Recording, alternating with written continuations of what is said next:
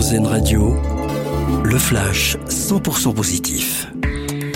Un soulagement pour tous les Français qui ont une vieille voiture et qui veulent bénéficier de l'indemnité carburant.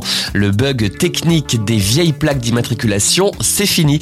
Et jusqu'à présent, certaines personnes ne pouvaient pas s'enregistrer en ligne pour bénéficier de ce coup de pouce de l'État, mais le problème est désormais réglé. Entre 7 et 8 millions de personnes peuvent encore bénéficier de ce chèque de 100 euros.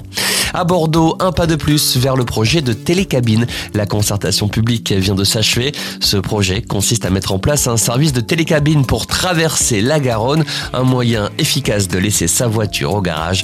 La mise en service pourrait avoir lieu en 2028. Une nouvelle avancée pour les personnes LGBT en Corée du Sud. Pour la première fois, un tribunal du pays a reconnu les droits d'un couple de même sexe. Le couple ne bénéficiait plus de l'assurance santé, mais la haute cour de Séoul a annulé cette décision. Les militants voient une victoire importante pour les droits des personnes LGBT. Cette décision permet d'espérer que les préjugés peuvent être surmontés, a réagi Amnesty International.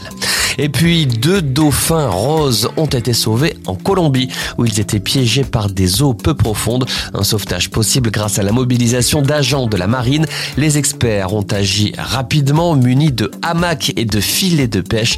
En quelques minutes, ils ont réussi à sortir la femelle et son petit de l'estuaire où ils étaient piégés. Les deux dauphins roses sont en bonne santé le flash 100% positif d'Airzen Radio. L'autre actualité.